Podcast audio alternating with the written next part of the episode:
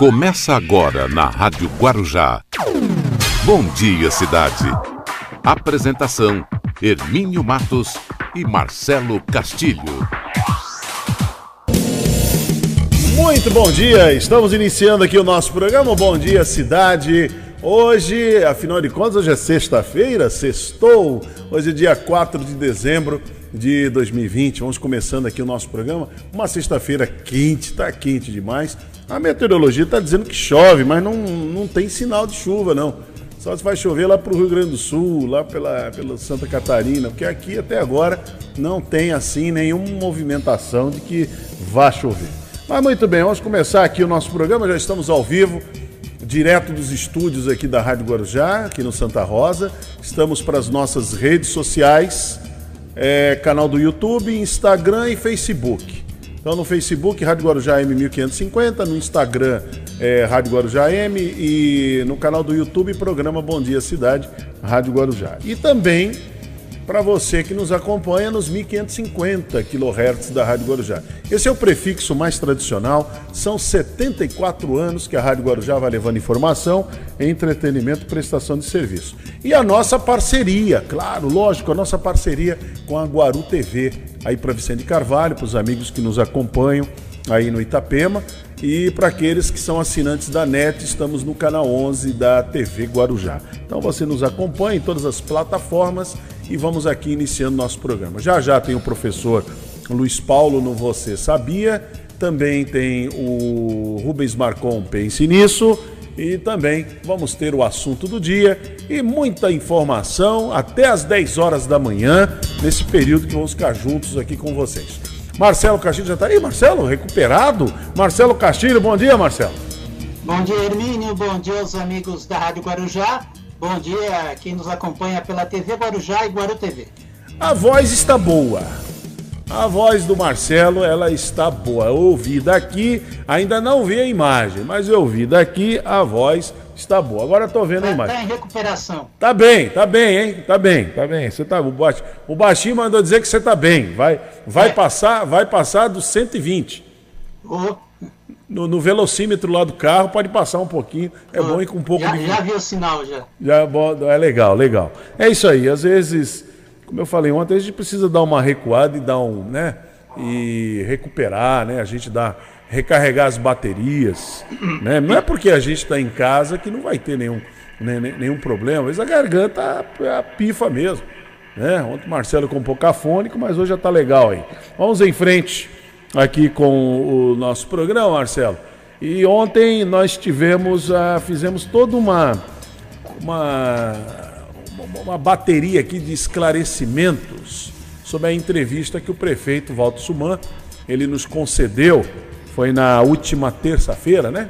Foi na terça? Na quarta, perdão. Quarta-feira. Ele veio aqui no estúdio, veio aqui ao vivo. E aí o prefeito Walter Suman veio falar das medidas, eh, do que vai ser tomado, né? Aqui para a Baixada, eh, voltando aí à fase amarela. Então, as no- os novos procedimentos, os novos protocolos aí para baixar. Eu, eu falei sempre, Marcelo, não muda nada. Não, não vai mudar nada. O comércio continua aberto. O comércio Verdade. ele continua aberto, diminui duas horas. Isso não vai, não vai, não vai destruir ninguém. Diminui du- duas horas. E, e diminuir um pouco, diminuir o fluxo de gente dentro do comércio.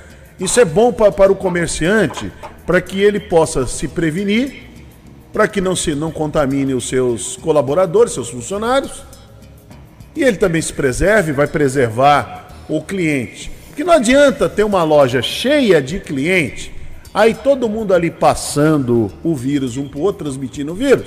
Daqui a pouco tá todo mundo moribundo, tá todo mundo doente. Eu ainda falei aqui na quarta-feira, cliente doente, ele não consome. Ele não consome. Que nem Consome em hotel. outros lugares. Oi? Ele consome em outros lugares. É, é, e olhe lá também, né? E olhe lá Olha lá. dependendo da medicação que ele vai tomar, é aquela e aquela, não vai comprar muita coisa, não. Agora, é, pousadas e hotéis, o funcionamento é o mesmo. É o, me- é o mesmo que estava no outro protocolo, no protocolo anterior, não muda nada. Não vai mudar absolutamente nada. Continua as, continua as mesmas regras. Agora, o que a prefeitura que está fazendo, que é algo muito que foi feito com pensando bem, muito bem articulado, a questão da, das vans, dessas vans que vêm muitas clandestinas, muitas trazendo perigo a, aos seus passageiros e ônibus. Não pode entrar mesmo. Agora, aquele que vem de carro, tem alugou, por exemplo, já, já tem um contrato de aluguel, tá tudo certo. Não pode alugar daqui para frente, mas tem um contrato de aluguel, tem reserva em hotel, vai ser respeitado, acabou. Vai lá para dentro do hotel, vai curtir. Na praia não vai poder ter guarda-sol. Os guarda-sóis. Isso não vai poder ter. Por que não tem? Simples. Porque quando você tem um ou dois, três guarda-sóis ali, aglomera, as pessoas ficam ali embaixo, fica todo mundo aglomerado, ou, não é? ou isso não acontece. Ah, mas sem o guarda-sol, qual é a garantia? A garantia, aí você fica olhando melhor, um fica olhando para o outro. A garantia é assim, ó, um fica olhando para o outro e pelo menos tentem ter um pouco de constrangimento. Menino, você se lembra quando o prefeito Sumã fechou as praias? Isso. E todo mundo reclamou? Principalmente quem fazia esporte e fazia caminhada. Pois é, a praia está livre para isso. Vai continuar. Para fazer atividade física e não vai. se aglomerar. É, vai continuar. Vai continuar assim. Então você vai poder continuar fazendo o seu esporte, você vai poder continuar frequentando a praia. Não vai poder ter o guarda-sol, aquelas tendas. Você não pode, não pode mesmo. Você não pode, porque as pessoas vão se aglomerar. O, o problema, o problema todo é a aglomeração. O problema é a aglomeração. Esse é o grande problema. Se o ser humano pudesse agir com respeito, respeito próprio, respeito à própria vida, respeito ao próximo, ó, não precisava ter regra nenhuma. Bastava as autoridades dizerem, olha, o vírus é letal. O vírus ele mata. Então, ó, você vai use máscara, mantenha um distanciamento de dois metros e lave bem suas mãos até a gente fazer a vacina. Ah, não estaria tranquilo? A vida tranquila, todo mundo vivendo tranquilamente. Mas tem que colocar regra. Ontem eu estava num estabelecimento, eu não vou nem mencionar aqui, mas estava no estabelecimento. E, e o que acontece? Tinha um rapaz discutindo esse assunto. Aí o proprietário do estabelecimento falou para mim, olha, você, eu vi que lá na rádio vocês estão falando isso, eu, assisti, eu vi na rádio, vi na TV, vocês estão falando desse assunto. Eu só perguntei para o rapaz que estava ali, eu falei para ele, é, você não entendeu ou você não quer entender? Tenta, tenta me explicar. Você não entendeu o que o prefeito disse ou você, ou você não quer entender? Porque continuar insistindo numa, num tema, dizendo que o comércio vai fechar, que o comércio vai quebrar, que as pessoas serão impedidas de ir à praia, é agir de má fé. É agir de má fé.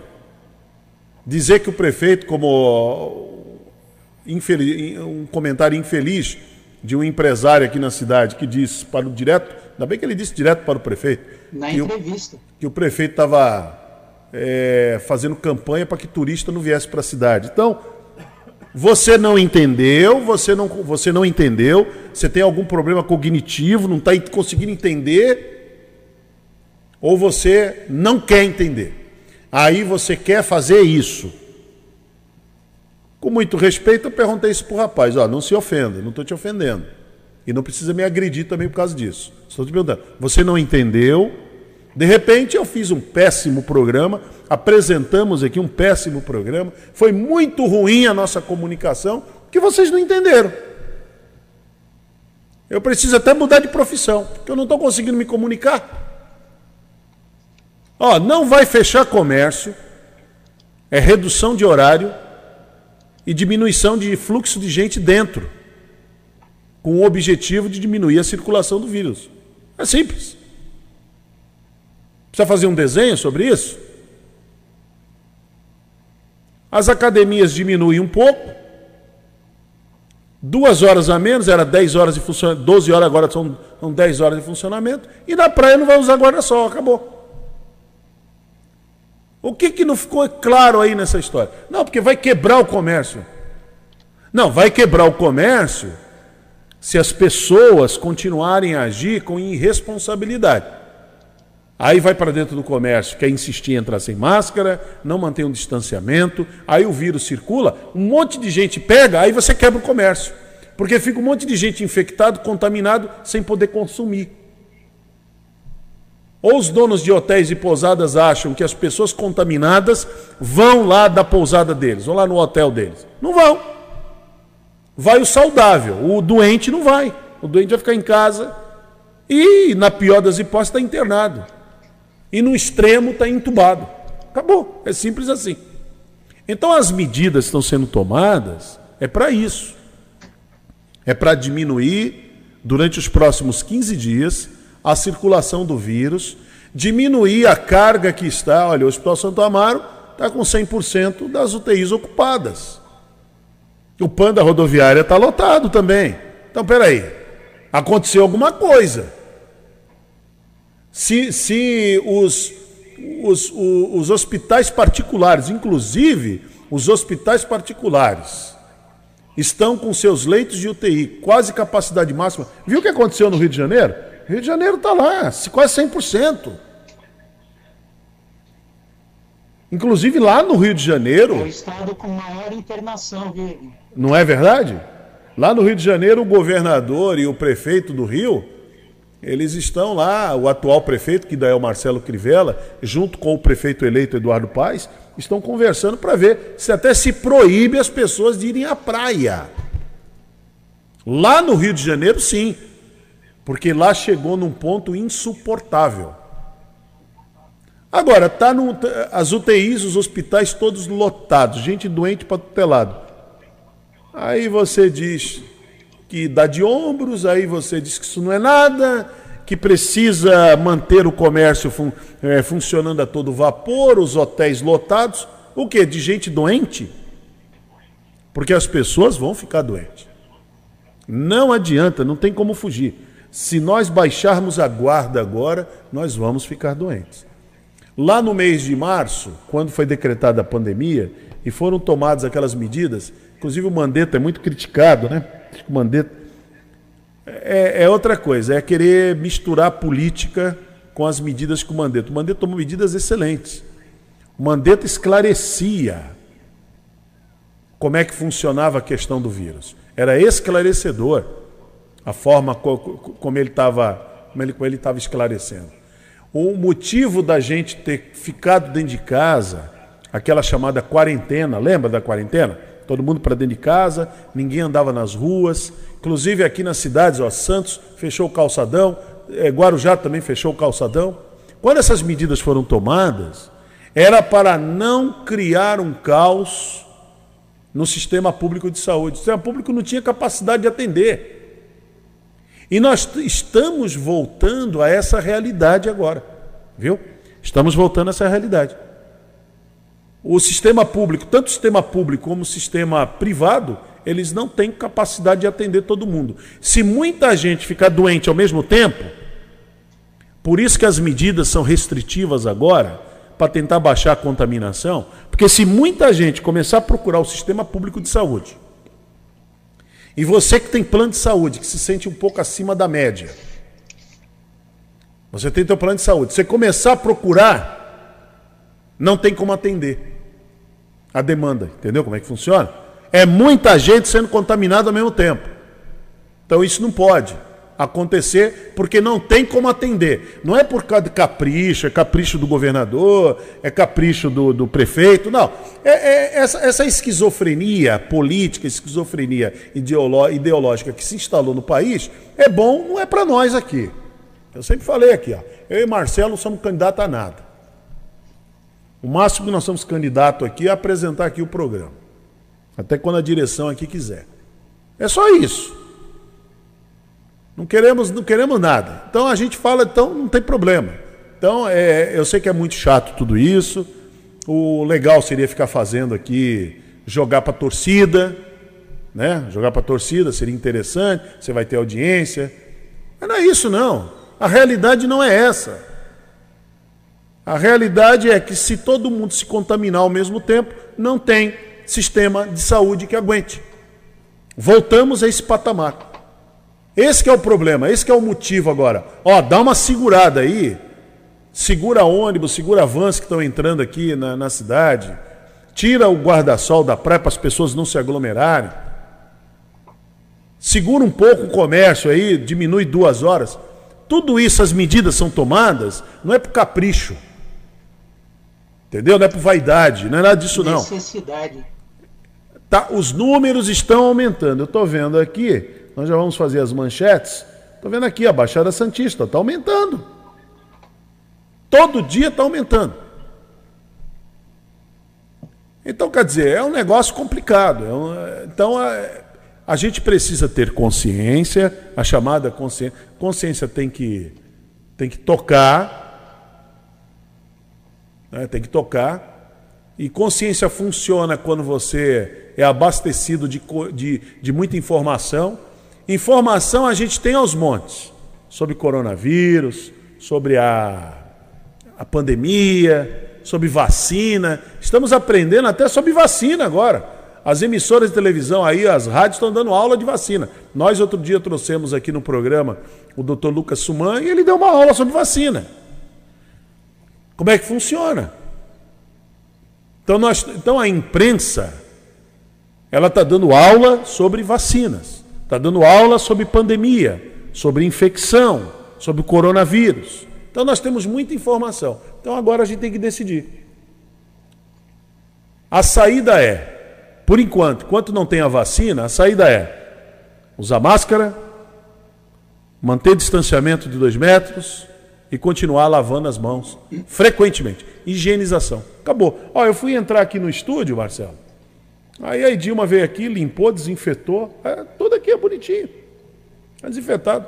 O, o Emerson tá ali com a, vai trabalhar com a máscara dele. Estamos aqui praticamente quase 4 a 5 metros de distanciamento. Acabou.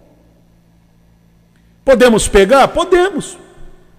Podemos nos infectar? Apesar de Pode. usar as recomendações, podemos. Podemos. Não estamos imunes. Máscara, distanciamento, lavar as mãos, ela não, não é a garantia da imunização. Imunização é a vacina, que também é um outro problema. Não é um comentário, é um outro problema. É um outro problema. O duro é ouvir gente esclarecida, como eu tenho ouvido. Eu escutei essa. Ó, ontem mesmo recebi um recado de um amigo. É triste, mas paciência. Cada um pensa do jeito que quer. Cada um pensa do jeito que quiser. A vacina, tá aí, tem um monte, vai ter um monte de vacina. Você sabia que você vai poder até comprar a sua vacina?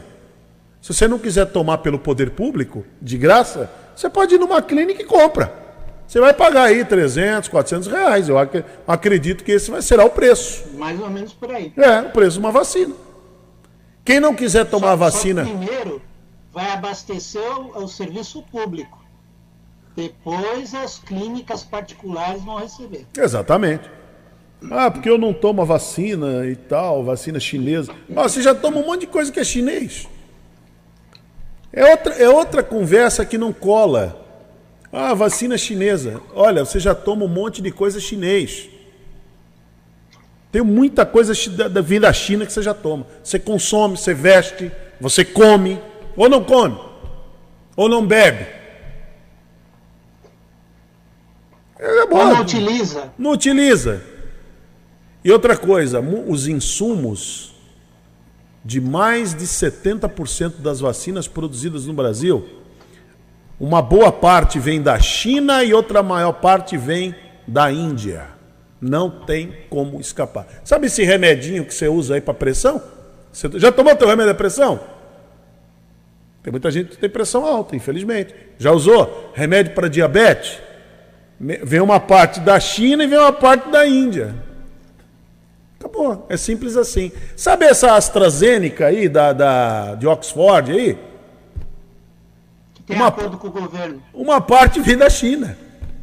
Que? Uma parte dos insumos para a fabricação da vacina que vai ser aplicada agora em dezembro lá no Reino Unido, vem da China. É que lá eles não estão politizando isso. Aqui no Brasil, pela ignorância que se instalou aqui no Brasil e a esquizofrenia ideológica, então aqui a gente fica discutindo. Se a vacina vem da Itália, se a vacina vem não sei o quê, a vacina vem da China. Quer dizer, hoje nós estamos sabendo, estamos sendo, sendo surpreendidos de que no Brasil nós não temos insumos para fabricar remédio. É só perguntar para qualquer infectologista, pergunta para os médicos. Os insumos ou vêm da Índia ou vêm da China. Então, quando você ficar com essa conversinha aí, ah, eu não vou tomar vacina, vacina, eu não vou tomar vacina da China, melhor, vai sobrar. É melhor que você não tome, sobra. O governo do estado está fazendo força para toma da, to, Toma de Oxford, que também é da China. Vai tomar de Oxford. Os insumos vêm da China. Você acha que aquela seringa lá é da onde que vem? Então, ah, gente, é, é lamentável. É, é, um país que tinha tudo para dar, pra, como eles falam, para dar certo, mas o ser humano, o ser humano está tá desenvolvendo, já desenvolveu faz tempo, é uma, é uma doença, é uma doença social muito grande. E essa esquizofrenia ideológica, ela está assim destruindo a capacidade das pessoas raciocinarem. É só raciocinar. Pesquisa. Não precisa acreditar no que eu estou dizendo. Vai pesquisar. Agora, não, agora não, por favor, não acredita no tiozinho da esquina. Ali da, da, da do botequinho. Não acredita no papo de botequim. Não vai acreditar na conversa de WhatsApp. Não vai acreditar em tudo que se, se publica no Facebook. Não acredite. Desconfie. Sempre desconfie. Porque não é brincadeira, não. Nós estamos sendo bombardeados com informação, informações que não são verdadeiras, informações questionáveis, informações distorcidas, informações velhas. Informações são velhas, estamos sendo bombardeados com isso. Então, toma muito cuidado, muito cuidado mesmo com, com o que você tem de informação. Bom, 8h25, vamos às manchetes. As principais manchetes do dia. Muito bem, vamos às principais manchetes. Olha, tem um vídeo mostrando PM dando mata-leão em ambulante algemado. Ah, é esse que é o problema. Se já está dominado, para que aplicar né, uma, uma prática dessa, né? Praticar um. É complicado. Depois, depois morre. Aí, aí vai, vão reclamar que estão pegando o pé da polícia. Diga lá, Marcelo. Gilmar e Toffoli votam a favor de reeleição de Alcolumbre e Maia. Idosa ajuda bandidos e acaba sendo furtada após receber abraço. Cinco estados têm ocupação em UTI de mais de 80%. Baixada Santista registra 421 novos casos e 8 mortes por Covid-19 em 24 horas. BH proíbe o consumo de álcool em bares. Homem cai de andaime em mercado e fratura tornozelo. Comitê critica Rio de Janeiro por não retomar restrições. Pate de Peruíbe oferece 50 vagas de emprego. MEC ainda não fechou contrato do Enem Digital. Bertioga faz testes de Covid-19 em moradores da cidade. Presos mais dois em São Paulo por série de ataques em Santa Catarina. Ônibus escolares circulam em Itanhaém enquanto o transporte público fica paralisado. Por maus tratos, Justiça retira filha de Flor Delis. Às 8h26, estas são as principais manchetes do dia. O Bom Dia Cidade já está começando, direto aqui dos nossos estúdios, na Rádio Guarujá, para as redes sociais, Instagram, canal do YouTube e Facebook nos 1550 kHz da Rádio Guarujá, o prefixo mais tradicional da região, e também na Guaru TV, para Vicente Carvalho, e na TV Guarujá, NET, quem é assinante da NET no canal 11. É o Bom Dia Cidade que está no ar. Bom Dia Cidade.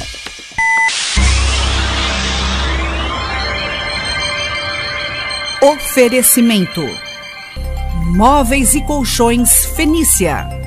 CRM Centro de Referência Médica de Guarujá. Estamos apresentando Bom Dia Cidade. Muito bem, vamos até às 10 horas da manhã aqui no Bom Dia Cidade e você está nos acompanhando nas redes sociais, na Rádio Guarujá e também na Guaru TV e na TV Guarujá. Bom, deixa eu trazer aqui o professor Luiz Paulo, já dá aí? Já tá no jeito? O professor Luiz Paulo, nessa sexta-feira, vem trazendo o Você Sabia. No Bom Dia Cidade, você sabia? Bom dia, Hermínio. Bom dia, Marcelo. Bom dia, cidade. Você sabia? Bom, hoje nós vamos falar de um nome que está bastante em evidência, né? Ainda mais por conta das pesquisas com a vacina para o coronavírus, que é o Instituto Butantan.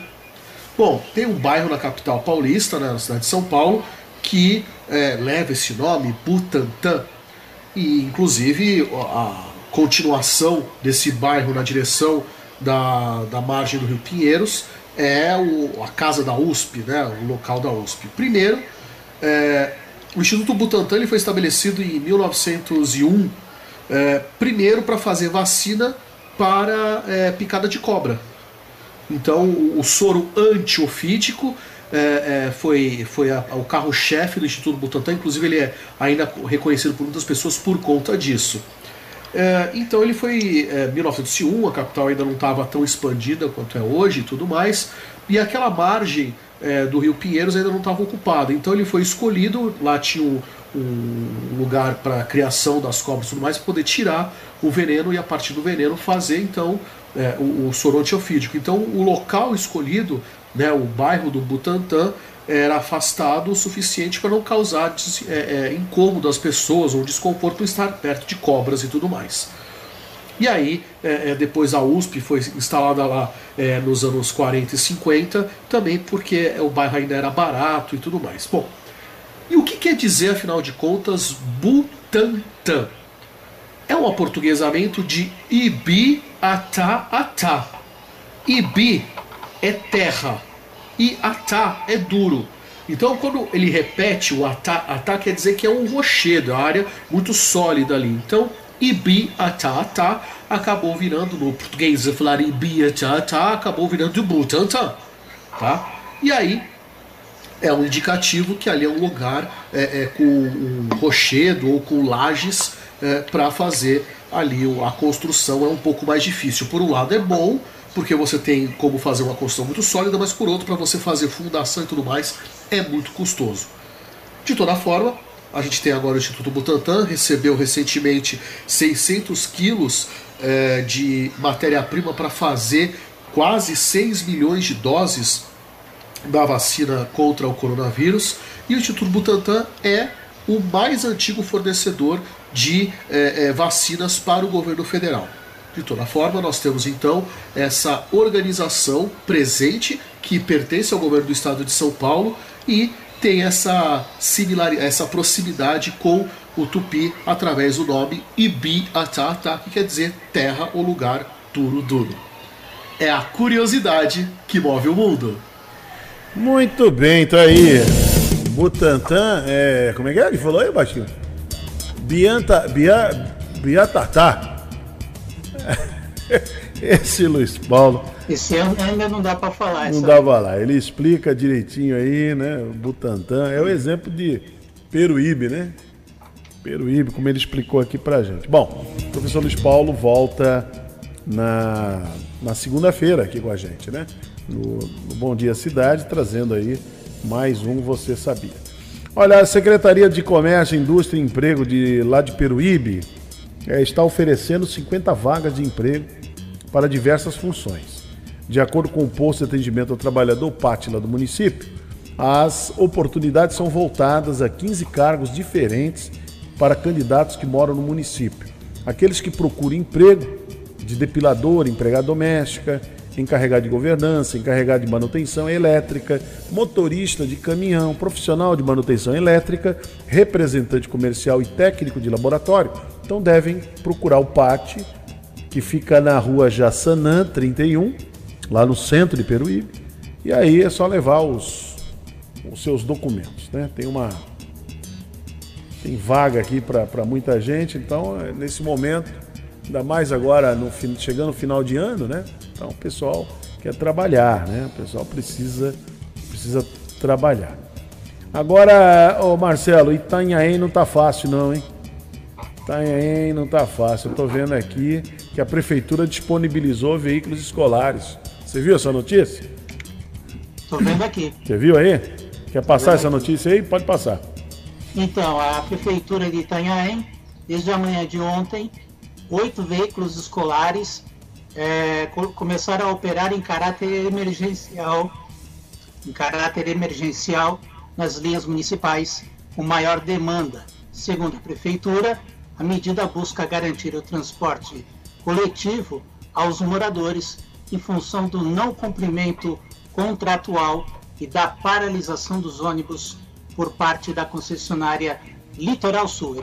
Muito bem, essa é a última notícia que o Marcelo vai ler hoje no Bom Dia Cidade. Porque sua voz está sumindo, Marcelo, e com razão, né?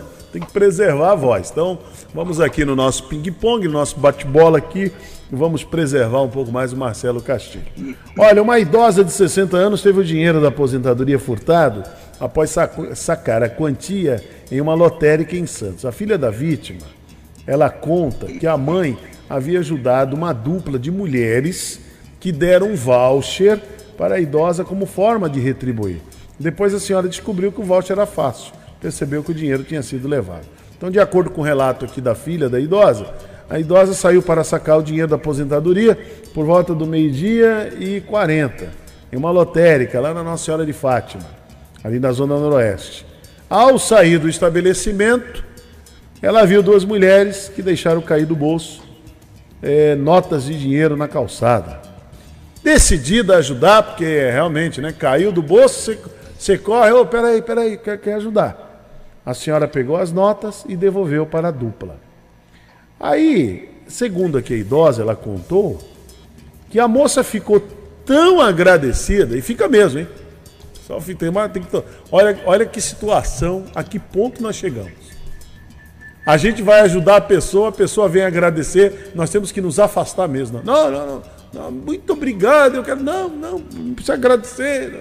Antigamente era tudo diferente, né? Não, eu faço questão de lhe pagar um café, até um almoço, e você ir, e as pessoas. Agora, hoje está difícil, hein?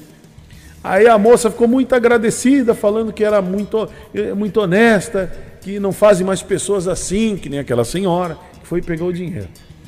Aí, aí o que aconteceu? A senhora continuava andando até a padaria mais próxima e relatou que as duas a acompanhavam, insistindo, olha lá, insistindo que queriam retribuir a gentileza.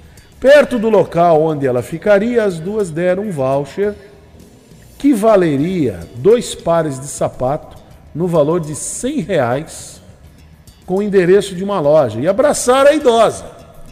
Olha, vamos dar, ó, já que a senhora me ajudou tanto aí, tá aqui, ó, esse voucher aqui, vale dois pares de sapato.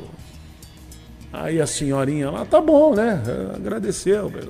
Você fica grato com isso. Me dê aqui um abraço, olha, abraço de tamanduá, hein, Marcelo? Abraço de urso. Que é isso. Aí deram um abraço na senhora, né? Abraço do Covid, não. Deram um abraço. Uma que a senhora não deveria ter aceito, o abraço quando da Covid. Não, não precisa abraçar. Me dá aqui esse voucher aqui. Não, não precisa abraçar. Ou se não, simplesmente, não, não precisa, precisa dar voucher. Ó, é bom avisar o- a- a- os idosos aí, tomar muito cuidado. Vocês tomem muito cuidado. Os golpistas estão aí a solto. E cada vez mais eles vêm aí é, sendo mais criativos e mais sendo artistas, né? São atores. Parece que trabalharam em novela aí da Globo. São convincentes mesmo. Então, toma cuidado. Aí o que aconteceu? Depois de passar na padaria, diz que a mãe, aqui é quem está contando é a filha, né? Diz que a idosa decidiu ir até a loja. Feliz da vida, né? Ganhei dois sapatos, chega com dois sapatos novos em casa. Porém, quando chegou ao local, viu que não havia nenhum estabelecimento. Pior ainda. O duro é você entrar no estabelecimento e aquilo não valer. Mas agora é pior. Não valia aquele voucher e também não tinha estabelecimento. Voltou para casa. Quando a idosa coloca a mão no bolso, percebeu que o dinheiro tinha sido levado. É, não é brincadeira, hein? Colocou, foi quando, aí conta aqui, ó. A filha da, dessa senhora contando.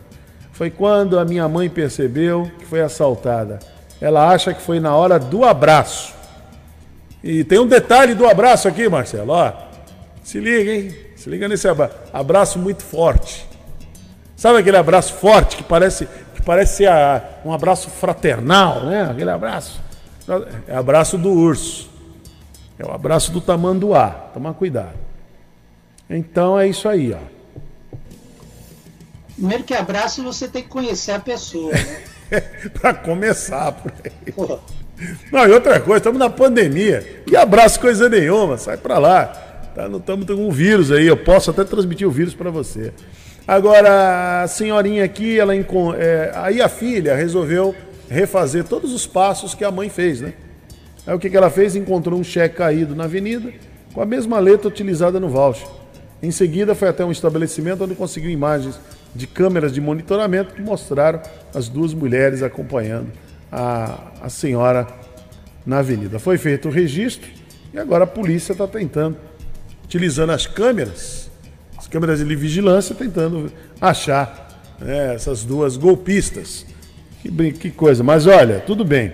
Que tem golpista, tem. Mas que é muito importante você ficar atento. Fica atento. Não vai cair nessas conversas, não. Não caia nessa conversa.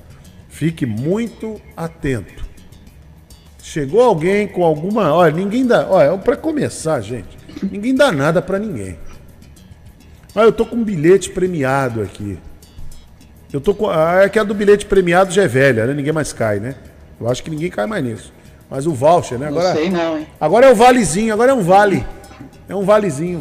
Vale uma, uma compra no valor de 200 reais. Vale um. É, que nem aqui no caso dessa senhora, dois, casos, dois, dois pares de sapato. Entendeu? Ah, mas eles dão um jeito de requentar. É. Então cuidado, cuidado. Não é, não é, brincadeira, não. Não é, não é brincadeira. Não é fácil, não. É, fa falar em, em golpista, tem uma matéria aqui que a, foi feita pela Guaru TV sobre a questão de. No... Sabe que tem notas falsas, né? Tem notas falsas circulando aí de 200 reais. Ah, o dinheiro nem começou a circular ainda. O 200 reais é aquele. É, é o. Como é o nome? É aquela raposinha brasileira. Lembra o nome, Baixinho? Lobo Guará. Lobo Guará. Lobo Guará. É o lobo, falei raposinha brasileira. É um lobo guará. É um que tem as pernas finas. Feio. Não viu ainda? Nem o lobo guará você viu? Nem o de verdade você viu. Nem na televisão você viu. Será que no quintal dele não pinta esse lobo guará, não? É, tá em extinção, né? Mas é isso aí. Mas vamos em frente. Vamos lá, vamos mostrar como é que esses golpistas estão agindo aqui no comércio em Vicente Carvalho e Guarujá. Vamos lá. Galera, essa semana no Guardsmoke, é, um funcionário recolheu essa nota aqui, recebeu essa nota e a gente tomou um prejuízo porque ele não conseguiu identificar se a falsa era, se ela nota era real ou falsa, né? Ele chegou a jogar na luz, que eu vou fazer aqui, ó, observação, ó, mostra os detalhes, né, na nota. E por incrível que pareça, até aparece na caneta. Mas existem outros detalhes que tem que ser visto. Aqui está uma nota verdadeira tá? Essa nota aqui verdadeira, você consegue já observar pela nota, pelo número 200 que a diferença é enorme. A textura do papel, esse daqui também não tem alto relevo nenhum. Aqui também tem um alto relevo forte, né? Nesse canto, ó. Nessa daqui não tem. E agora, vocês viram aqui a caneta, a marcação, certo? Agora, olha uma nota original. Olha a diferença muita diferença. E os detalhes que brilham também na nota, aqui ó, tem vários e feito de qualquer jeito, mas essa nota aqui é muito perigosa e dá um belo prejuízo. Então vamos tomar cuidado aí e observar direitinho quando for recolher uma nota dessa aqui.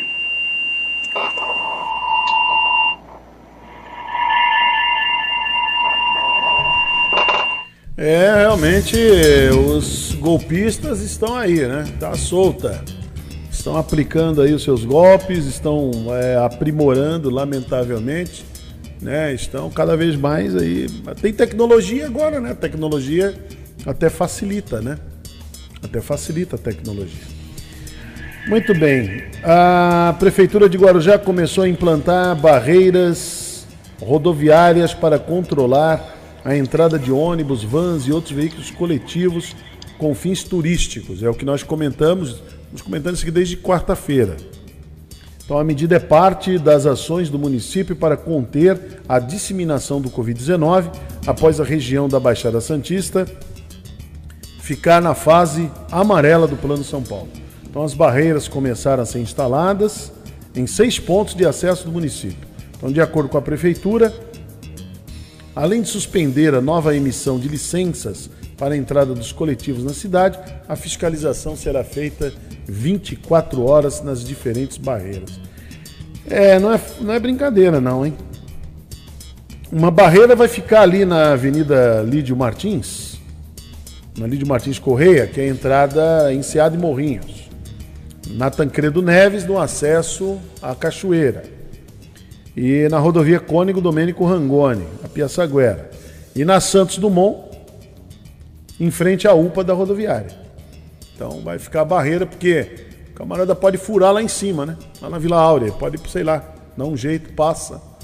Então, tu, tudo isso é para conter mesmo, tem que ter autorização.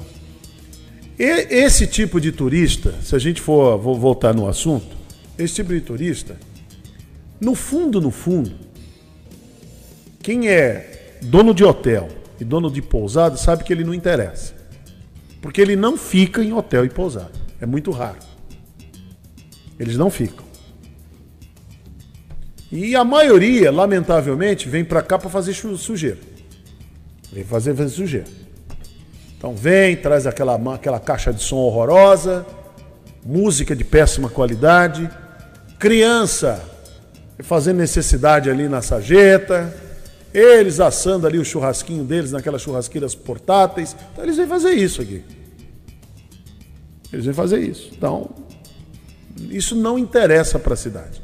Isso não, não. Ah, alavanca a economia? Não, não alavanca a economia. Entendeu? O que vai alavancar a economia é o empresário do ramo hoteleiro, ele receber no seu estabelecimento o pedido de uma reserva. Fazer uma reserva, uma família, vem amigos, um casal, tal. Então uma reserva. Aí é legal. Agora o cara, o camarada ficar na rua com a família dele sujando e depois no final da tarde, ou muitos ainda até dormem no, no próprio, no próprio automóvel. E vão no dia seguinte, jogando tudo na rua, como acontece aqui no Guarujá. Vai jogando nas vias públicas. Então esse não interessa. Desrespeitando as regras, não usando máscara, não, não praticando o distanciamento social. Então tudo isso é muito, é muito complicado. Olha, Beatriz Damasceno apresenta aqui uma matéria que é muito interessante. É um drama de um garoto que teve aí, ele teve seu corpo queimado, um acidente doméstico. Então vamos, vamos acompanhar, ver como é que está a vida dele, como é que está a recuperação. O Levi está muito feliz agora que ele pode usar a sua malha personalizada do Homem-Aranha e assim acelerar o seu tratamento, vendo que ele vai ficar mais tempo com essa malha. Mas ainda existem maneiras de você ajudar nessa causa e no tratamento, que infelizmente tem alguns problemas com a pandemia e a falta de fornecimento do material pelo SUS. Ele subia para São Paulo duas vezes ao ano, né? E lá ele passava no Instituto Pro Queimados, e lá eles tiravam as medidas dele e mandavam para uma confecção para confeccionar a malha.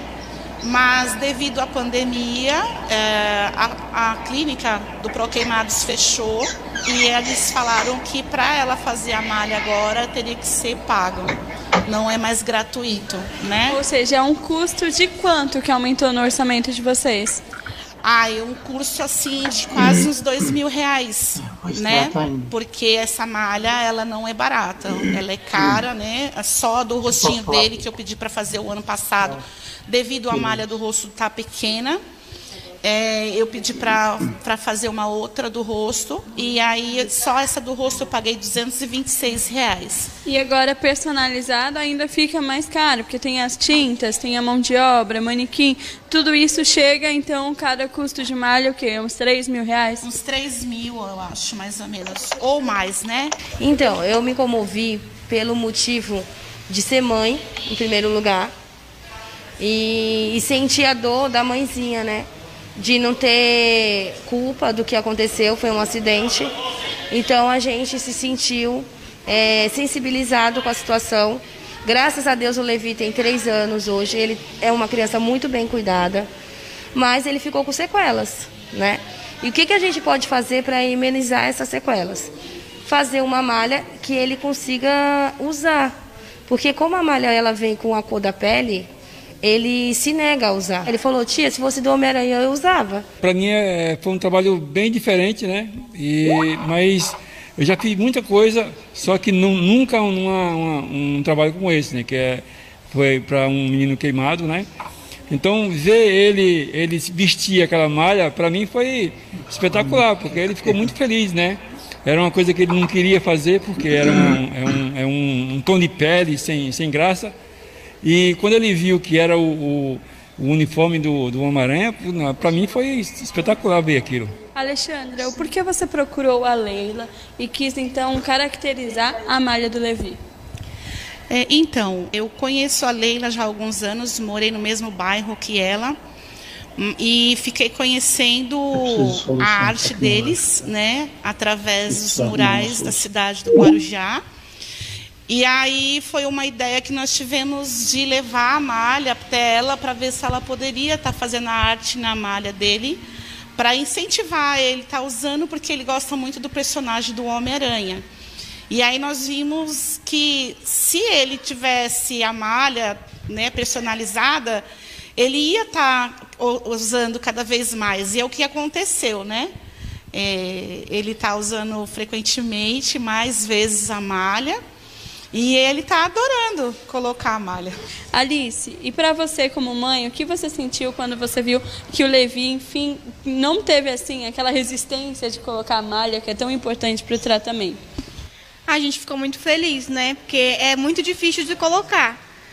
Mas quando ele deixou colocar, a gente ficou muito feliz. E aí ele ficou contando para todo mundo? Era algo que ele já pedia, essa malha do Homem-Aranha? Sim, sim. Ele falou que só colocaria se fosse do Homem-Aranha. E agora está feliz, está usando? Como tem sido esses Sim, últimos está usando bastante.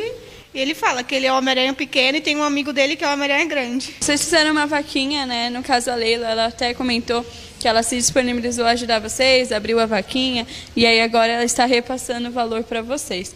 Foi uma vaquinha com valor considerável, mas a gente acredita que esse valor dure 10 malhas. Porém, tem outras coisas que vocês precisam para garantir que ele use, como ar-condicionado, o que mais? Esse valor, esse 37 mil, você pretende fazer o quê?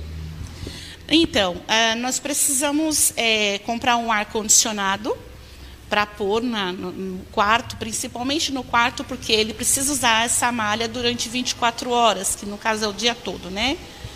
dia e noite. Então, com o ar-condicionado ajuda muito, porque ela, além dela apertar, ela é muito quente. Né? Então, ele não, não suportaria ficar muito tempo. Quem tiver interesse de ajudar, essa vaquinha fechou, mas vocês precisam do tratamento do Davi, de apoio, assim, por muito tempo, não é só agora. Uma hora o dinheiro vai acabar e vocês continuam precisando de apoio médico dessa malha que era fornecida gratuitamente, agora não mais. Então, quem tiver o interesse de ajudar pode te procurar. Eu queria que você deixasse seu contato. Sim, pode estar me, me procurando, tanto eu quanto a minha filha, né, que é a mãe do Levi, né? E o meu contato, o meu contato de telefone é o 013 é 991 19 7978.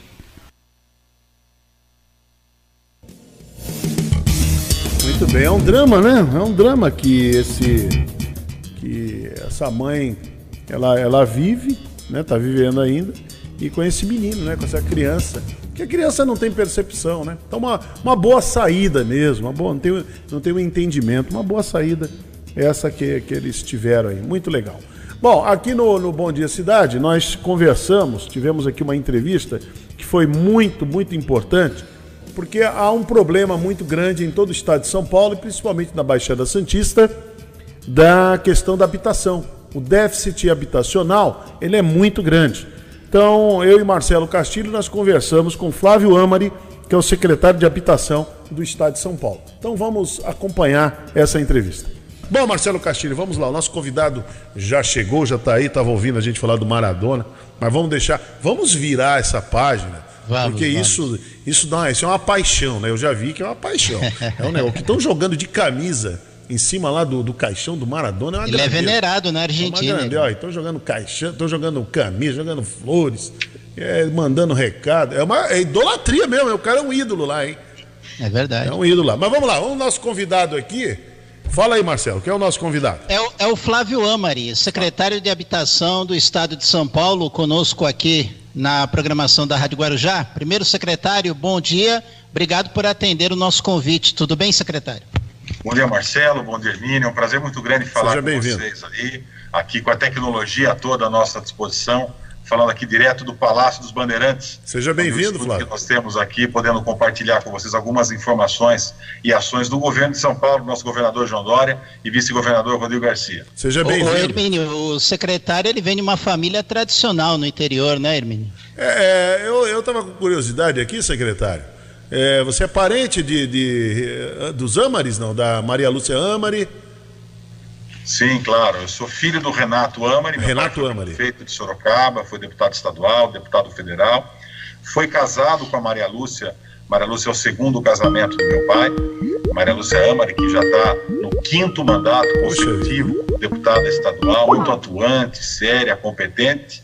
Então, nós temos sim esse contato, mas para mim é a minha primeira experiência na área pública quando recebi o convite, nosso governador João Dória, no final do ano de 2018, e assumi a Secretaria da Habitação no início de 2019. No Ok. 1 de janeiro, nós tomamos a posse aqui no Palácio Bandeirantes, assumindo a Secretaria da Habitação. É um Ok. prazer muito grande poder É, compartilhar com Eu, eu, conhe- eu até, me, me, me perdoe, eu até errei, falei Ricardo, né? Renato, Renato Amari. Renato Amari, um grande prefeito lá em Sorocaba, eu entrevistei várias vezes, inclusive na, com, com aqueles encontros que nós tínhamos pelo, pela Associação Paulista dos, Mu- dos Municípios. É, o Congresso dos Congresso Municípios. dos Municípios, quando tinha. Então, era é muito interessante, ele estava sempre ali, muito atuante, ajudando aí os municípios. E o Renato Amari fez um- uma gestão lá em Sorocaba, que foi divisor de águas, né, lá em Sorocaba. Virou realmente uma grande referência, como deputado, nem se fala, o que ele lutou, batalhou bastante pelo, pelo Estado de São Paulo. Mas muito bom. Então, quando se... Obrigado pela citação, viu, Mini? Obrigado Muito pela bom. lembrança. Mas vamos lá, secretário, vamos lá, Marcelo, vamos à entrevista. Vamos, vamos lá então, e o secretário vai falar de um tema que o Brasil está necessitando com urgência, que é essa questão de geração de empregos, e a área dele é uma área até estratégica, porque pode aí fazer diferença na vida de muitas pessoas.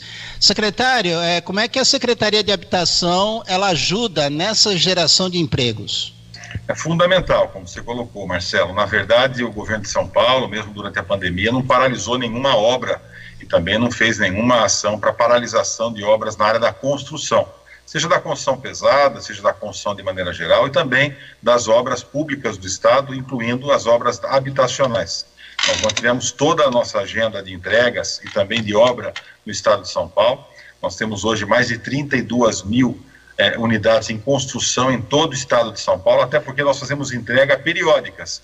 Nós fizemos entrega, nessa semana nós fizemos entrega em Ubatuba de 230 apartamentos, fizemos entrega em São Joaquim da Barra de 41 casas, fizemos uma entrega em São Paulo ontem de 257 apartamentos.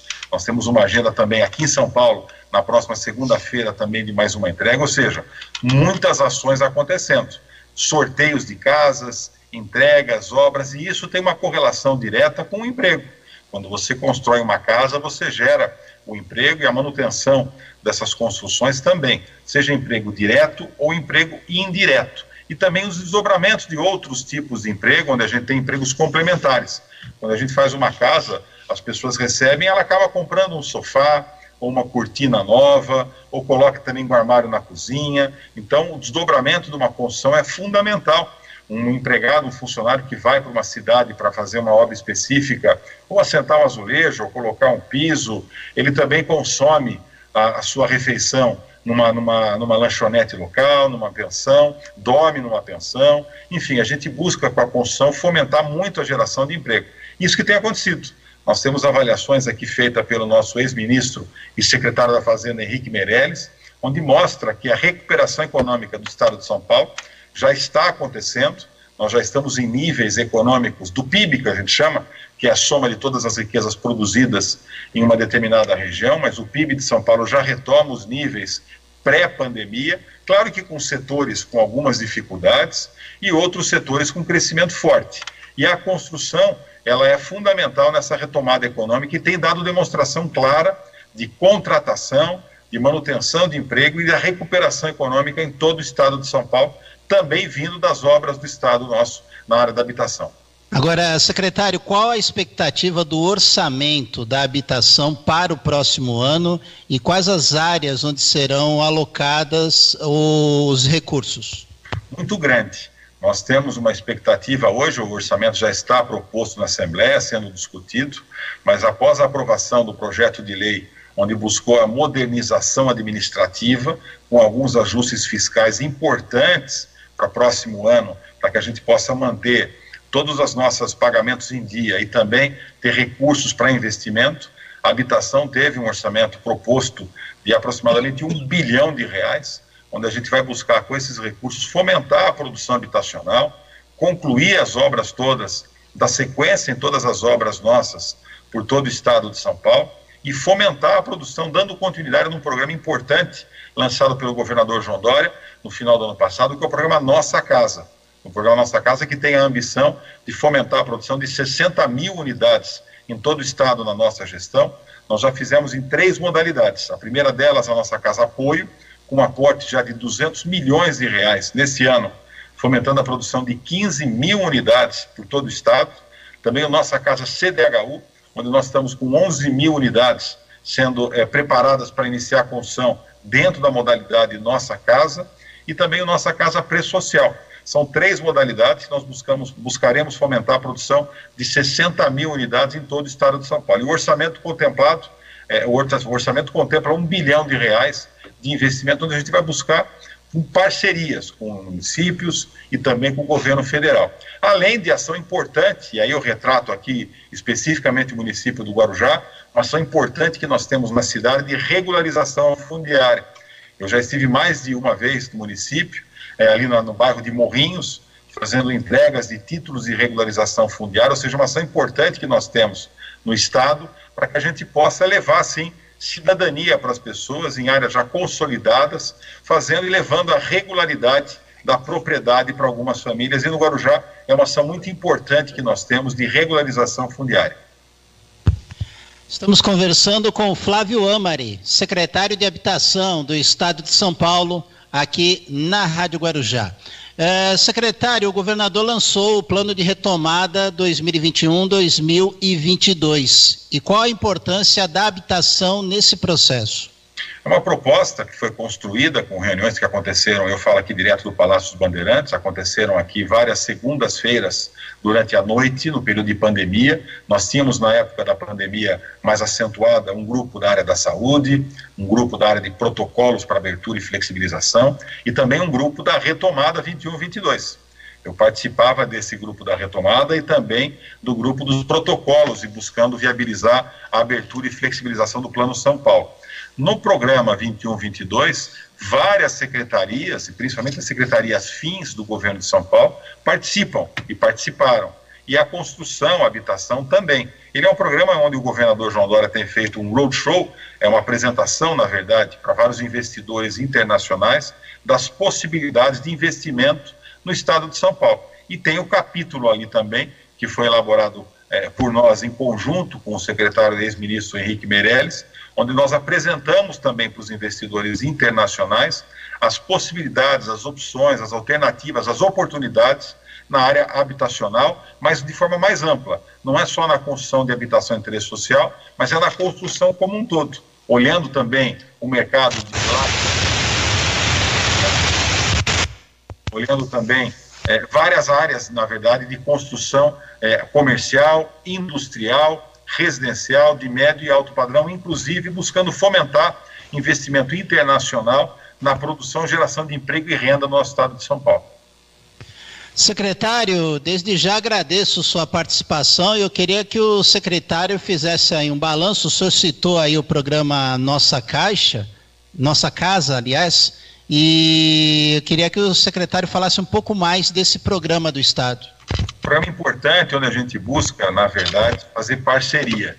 São três modalidades: a nossa casa preço social, nossa casa CDHU e nossa casa apoio. Mas o conceito principal é buscar terrenos já dos municípios com subsídio do governo do estado, complementado pelo subsídio do governo federal e trazendo investimento privado para fomentar a produção habitacional. Eu vou citar um exemplo só.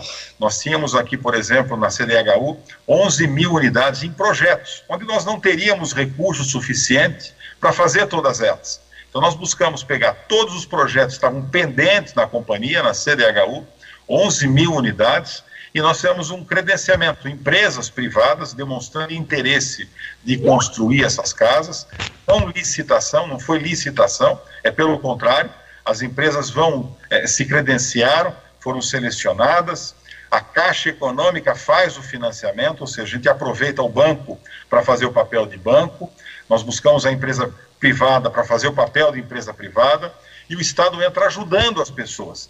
Quem ganha mais recebe o subsídio menor. Quem ganha menos recebe o subsídio maior.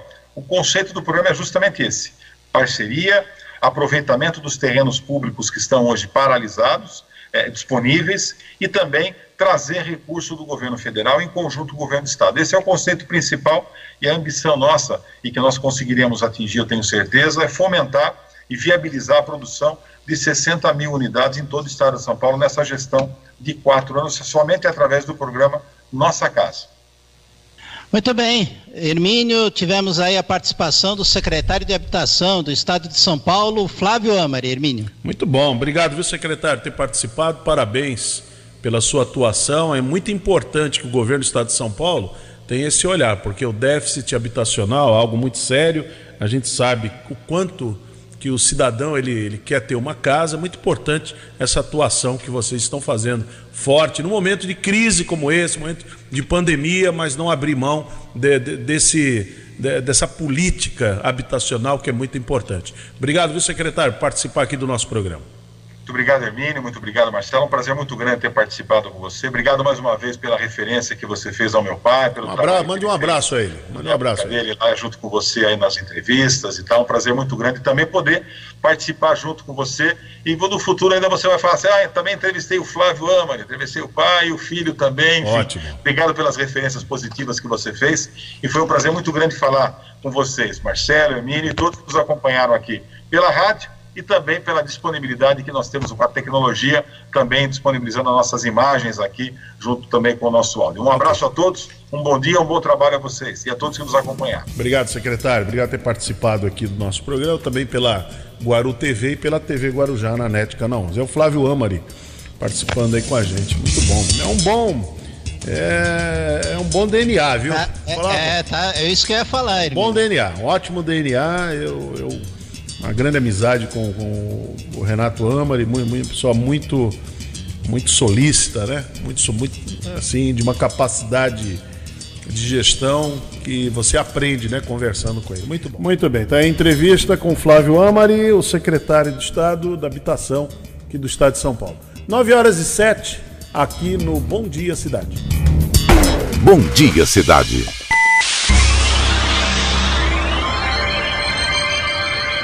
Oferecimento: Móveis e Colchões Fenícia. CRM Centro de Referência Médica de Guarujá. Muito bem, vamos até às 10 horas da manhã aqui com Bom Dia Cidade e você nos acompanhando pela rede social, página no Facebook, Rádio Guarujá M 1550 também pela, pelos 1550 da Rádio Guarujá, no Instagram e também no canal do YouTube. Tudo isso é possível por conta da Connect Telecom. A Connect Telecom coloca uma internet de qualidade aí na sua empresa, na sua casa. Então você pode entrar em contato com a Connect Telecom, tá bom? Sempre estão passando aí o endereço, ou o telefone, melhor dizendo, da Connect Telecom, para você entrar em contato e você ter uma, uma internet de qualidade.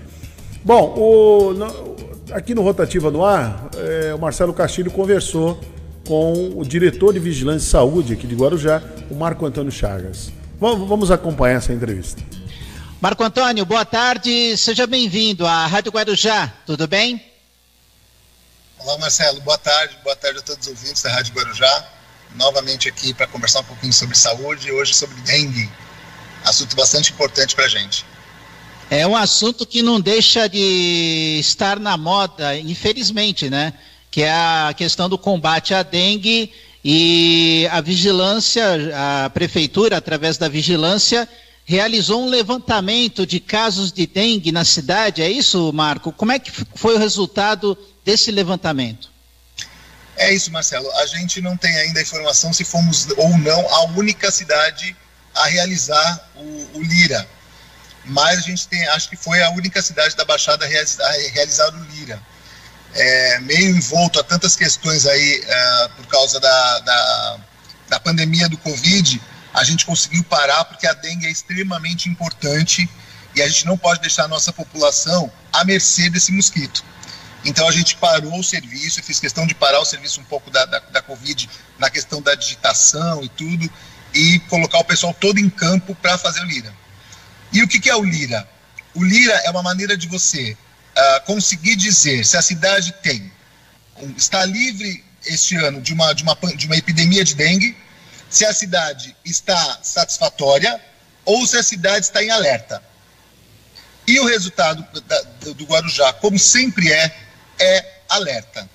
A gente, uh, ao fazer o Lira, a gente tem algumas respostas quais são os bairros com maior positividade de larva, então que são os larvas, os mosquitos vão ter mais uh, chance de transmitir a dengue naqueles bairros, e quais são os recipientes que estão ocasionando o maior número larvário. Então, é, é, é essas duas respostas que o Lira nos dá. E a gente finalizou o Lira na sexta-feira passada. Perfeito. Você já tem alguma percent... algum percentual desse levantamento, os locais onde tem maiores casos de dengue no Guarujá? Temos sim. É, a gente, primeiro eu vou te falar uh, a questão dos recipientes, que eu acho que é importantíssimo os recipientes. Os recipientes que nós notamos que tem mais, maior número de concentração de larva são baldes, os baldes que, que ficam em, nos quintais das pessoas são os que mais mostraram maior número de positividade. Bandeja de geladeira, não sei se porque a gente falou tanto, não foi um recipiente uh, que a gente encontrou larvas desta vez. Então a gente encontrou em baldes e nos ralos externos, Marcelo. São os dois recipientes que a gente mais teve. E quando a gente fala de bairro, a gente teve a área 1, que é uma área problemática, onde estão os bairros da Enseada, Vila Rã, Maré Mansa, Areão, então foi o, realmente foi, foi o bairro que a gente teve o maior problema. E a gente também teve um outro problema, o segundo maior, o segundo maior local, né? Porque a gente trabalha com áreas, né, Marcelo? E aí, o segundo maior local foi aquele que tinha Jardim dos Pássaros, Cachoeira, é, Santo Antônio, é, aqui no centro, uma pequena parcela do, do centro, uh, mas mais esses bairros de, de, de Cachoeira, Santo Antônio e, e Jardim dos Pássaros. Agora, Marco, vamos lá. Você falou sobre questão de índice de casos de dengue, né? Geralmente há um comparativo de número de casos no ano que estamos em relação ao ano anterior. É, por esse levantamento, dá para fazer o comparativo? Não, esse levantamento ele vai mostrar que a gente está uh, em alerta, Marcelo. Uh, exatamente como o ano passado. Nós também estávamos em alerta. Não tivemos epidemia no ano passado. O que me preocupa este ano é o número de casos até o momento. Você vê o calor que está fazendo hoje, o sol que fez hoje, ontem também, e isso vai ser precedido de momentos de chuva. Então já temos aí quem acompanha, eu tenho que acompanhar né, a meteorologia aí sempre, sabe que vai ter aí no final de semana que pode ser mais úmido, com mais chuvas aí. E isso já é uma preocupação para a gente.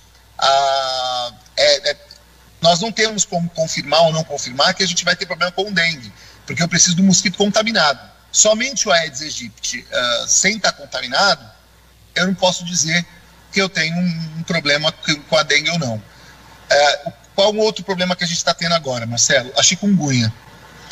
É, alguns outros municípios aqui da região é, estão apresentando os casos confirmados de chikungunya.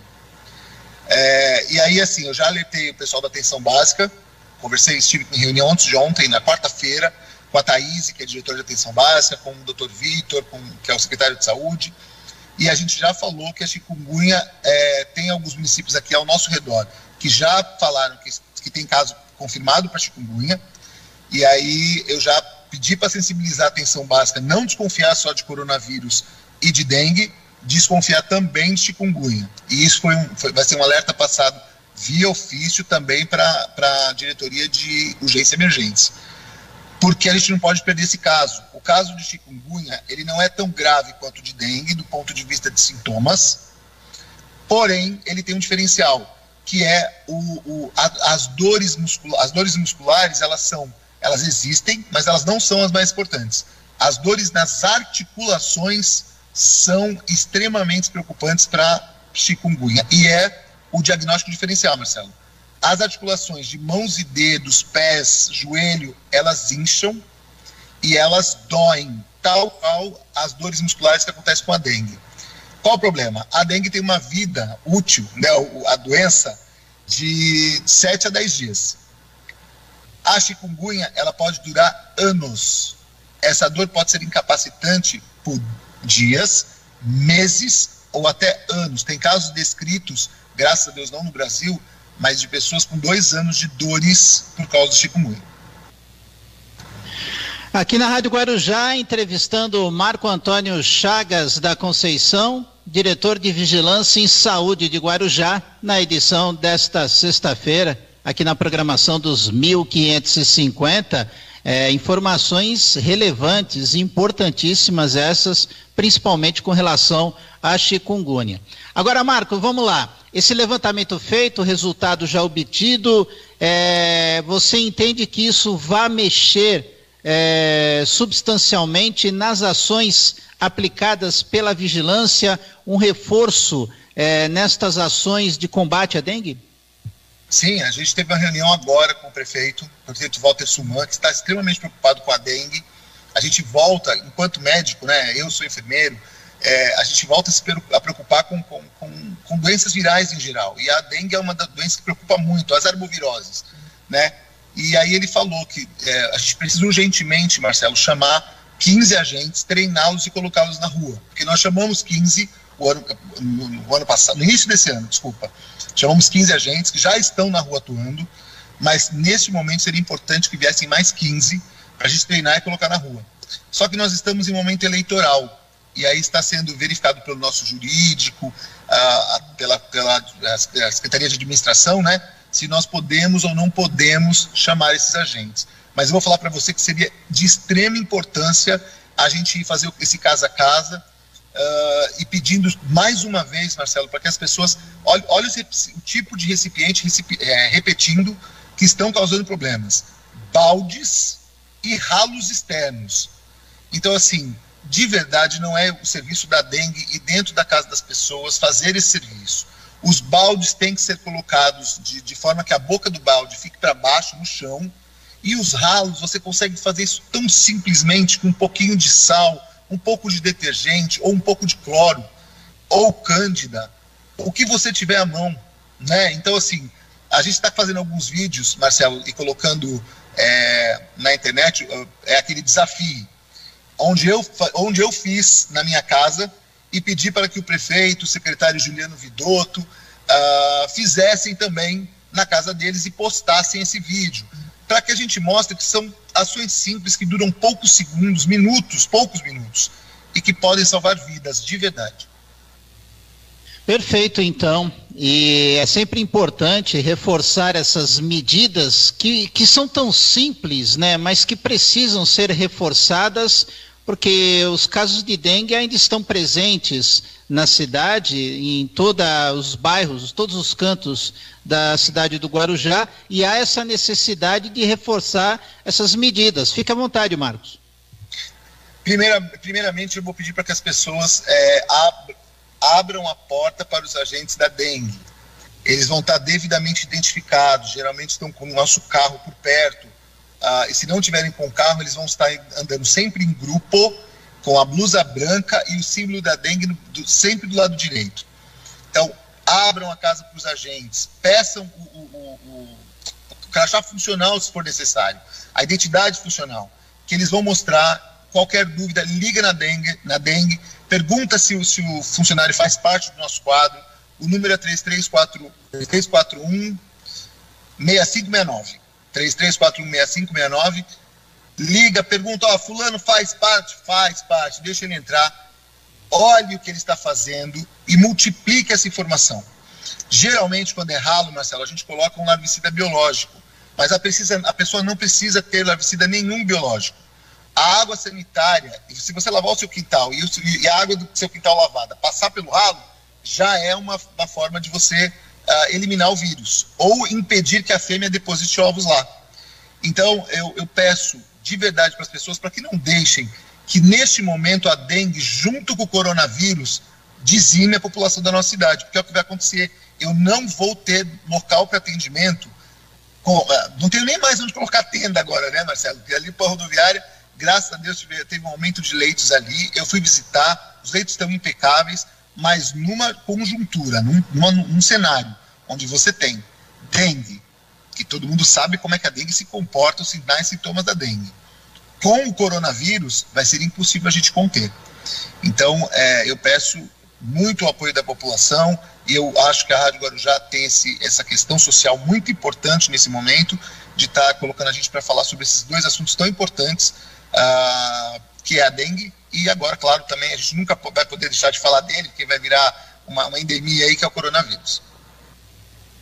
Marco, desde já eu agradeço tua participação aqui na Rádio Guarujá e para fechar essa entrevista, é, o setor pretende aumentar ainda mais, massificar ainda mais as campanhas educativas para orientar a população para combater essa questão da dengue, chikungunya, o zika e que outras ações a vigilância está implementando na cidade. Fique à vontade, Marco. É, nesse momento, Marcelo, a gente não vai fazer nenhuma campanha educativa. A gente vai, uh, com esses números que nós temos, nós vamos entrar na, já na semana que vem, na segunda-feira, tanto no, no, vamos iniciar pelo bairro do, do Areão, porque é um bairro que para a gente é emblemático, foi o bairro onde a gente viu que em 2010 a pandemia, a epidemia de, de dengue começou. Então é ali que a gente vai começar a varrer de verdade, fazer um grande mutirão, todos, todos os servidores da dengue vão diretamente para o Areião e ali a gente vai começar a, a, fazer a varredura da cidade. E depois nós vamos para o segundo local com maior positividade, que inclui aí a Cachoeira e a, a Santo Antônio, Vila é, Santa Rosa e Jardim dos Pássaros, também fazendo uma, uma varredura total naquele, nesses dois locais, porque é onde tem maior positividade de larva. Então a gente vai destruir essas larvas e também o mosquito alado. Essa é a nossa ação que a, a partir da semana que vem, a partir de segunda-feira. A gente vai levar duas semanas para fazer isso, já estamos com, com o cronograma fechado. E, mas eu, o, o casa a casa ele vai continuar em algumas outros, outros, outras localidades, a gente não vai deixar uh, quem fez o serviço direitinho, quem está com menos positividade, nós não vamos deixar na mão. Então, assim, é, o serviço vai continuar, mas com certeza essa varredura nesses, nessas duas áreas vão ser, vão ser nosso foco a partir de agora. Marco Antônio Chagas da Conceição, diretor de Vigilância em Saúde de Guarujá, conversando conosco aqui no Rotativa no Ar. Marco, mais uma vez, muito obrigado pela tua participação aqui na Rádio Guarujá. Eu agradeço de novo, Marcelo. Você sabe que eu sempre estou à disposição da Rádio Guarujá. É, o alcance que vocês têm é incrível. Eu sempre recebo um feedback muito bom. Então, é, eu peço para que as pessoas tomem cuidado com a dengue coronavírus, o que eu tenho para falar é que a pandemia não acabou. Assistam aos noticiários. Existe uma segunda onda chegando na Europa. Nós estamos atentos aqui. Ainda não é momento da gente fazer nenhum tipo de ação uh, mais alarmista, mas eu, eu, espero que as pessoas entendam que, por exemplo, Marcelo, eu tive num, num, num local uh, para me divertir com dois amigos, o Dr. Semer e o Zé Ricardo. E a gente estava lá comendo um lanche e as pessoas estavam dançando neste local. Enquanto diretor de vigilância, a minha, a minha, a minha atitude seria fechar o local, sabe?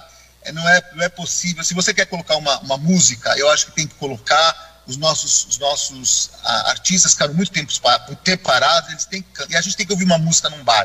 Só que não é este momento propício para que você levante da sua mesa e dance, mesmo que seja com a pessoa que está do seu lado.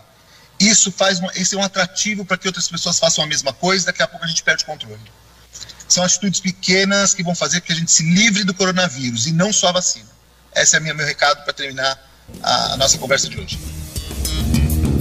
Muito boa a entrevista que o Marcelo Castilho fez aí com o diretor de Vigilância e Saúde aqui de Guarujá, Marco Antônio Chagas. Importante. Você vê aí, ó, tá aí as doenças, não é só. Tem o coronavírus? Tem, tem o coronavírus, tá aí. É uma, é uma realidade, né? É uma realidade.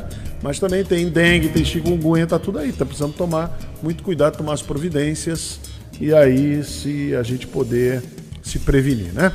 Muito bom. 9h26, vamos para a nossa janela comercial aqui no Bom Dia Cidade. Estamos pelas redes sociais, pela Rádio Guarujá nos 1550 kHz e também pelo, pela TV Guarujá, NET Canal 11 e pela Guaru TV em Vicente Carvalho. Bom Dia Cidade.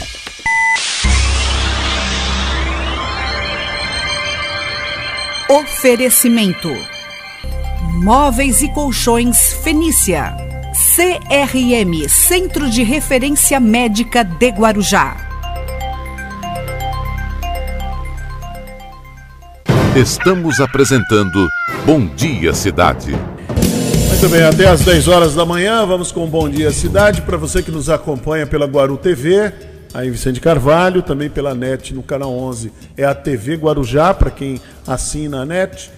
E no, você que sintoniza os 1550 da Rádio Guarujá, esse é o prefixo mais tradicional de toda a Baixada. Você pode baixar também o nosso aplicativo aí no teu celular. É só entrar no nosso site, você baixa o aplicativo.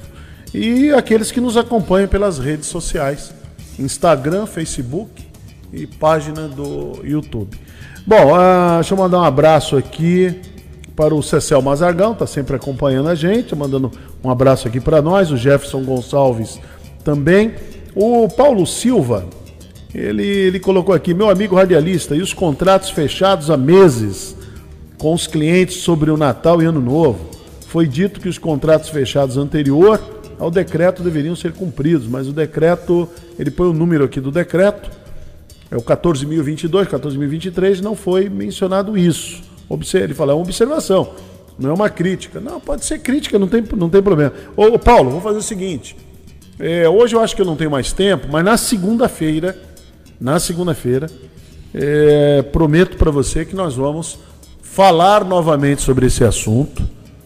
Eu vou convidar aqui uh, o responsável do, do Secretaria de Governo aqui da Prefeitura de Guarujá, ou o Gilberto Venâncio, ou seu secretário adjunto, para que nós possamos dirimir essas dúvidas aqui, tá bom? Então, na segunda-feira, dentro do Bom Dia Cidade, hoje mesmo eu vou entrar em contato com eles, combinamos na segunda-feira para tirar as dúvidas.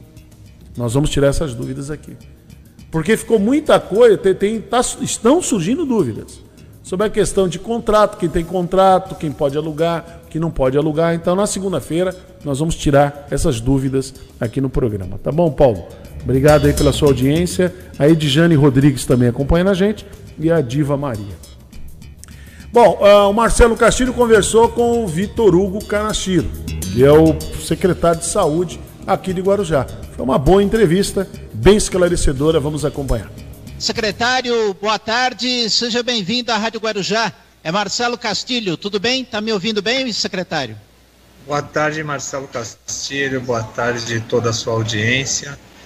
É com prazer estar aqui para poder conversarmos um pouquinho a respeito da, sobre a saúde e a nossa secretaria aqui. Saúde que é uma pasta muito importante, principalmente na cidade do Guarujá, secretário. O secretário esteve em Brasília é isso? O que, o que o secretário pode falar sobre o resultado desta viagem?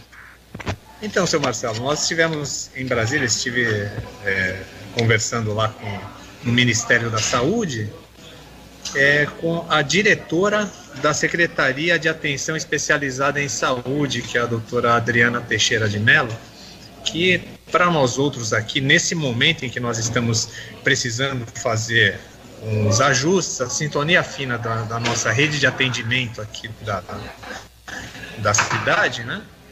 é um equipamento muito importante, né? já, já foi homologado, já está licitado, já está pronto para iniciar as obras lá da UPA Paicará, né? que é uma, a, o sonho da, de, das administrações anteriores e agora a gente vai colocar em tá startando esse processo com, com recursos exclusivos do Tesouro Municipal. E nós fomos lá para discutir o custeio e alguns detalhes para que esse custeio seja feito pelo Ministério da Saúde. Então foram tratativas muito bem recebidas, porque quando nós estamos ampliando né, a oferta de serviços em, em urgência e emergência, eles, eles os técnicos do Ministério veem isso com muita satisfação, porque veem que nós estamos interessados. E como a situação fiscal do município é uma situação boa, né, uma situação que nós estamos no azul, não estamos inadimplentes com, com nenhum tipo de, de, de contribuição e de, e de é, taxas e, e, nossa contrapartida, é, nós somos bem recebidos lá. Então, por isso é que o, o custeio nós já podemos ter como um sonho já próximo, sabe? A, a UPA que vai ser entregue dentro de 18 meses. Mas nós já estamos adiantando a tratativa para não ficar nada mal planejada. Porque o planejamento nesse momento é tudo, viu, seu Marcelo? É verdade, o secretário falou uma coisa muito importante, é a questão do planejamento, até mesmo para conseguir recursos a nível federal e estadual para as demandas existentes na cidade. E o secretário trazendo uma boa notícia, esta questão desse equipamento ali no Paicará. É, tem outras demandas que também foram enviadas ou essa é a principal? Então, é, essa essa demanda, né, e nós fomos lá, demos também ciência, isso informalmente, né, porque é, isso eles, nós já oficiamos isso para o Ministério, né, de que na UPA Boa Esperança, antiga UPA Boa Esperança, que estava desativada, em breve vai começar a funcionar o Centro Integrado de Vigilância em Saúde e SAMU, então, lá naquela, naquela unidade que um dia, né, entre 2012 e 2016, funcionou a UPA Boa Esperança, mas por conta de vários problemas que houve até 2016, ela foi desativada.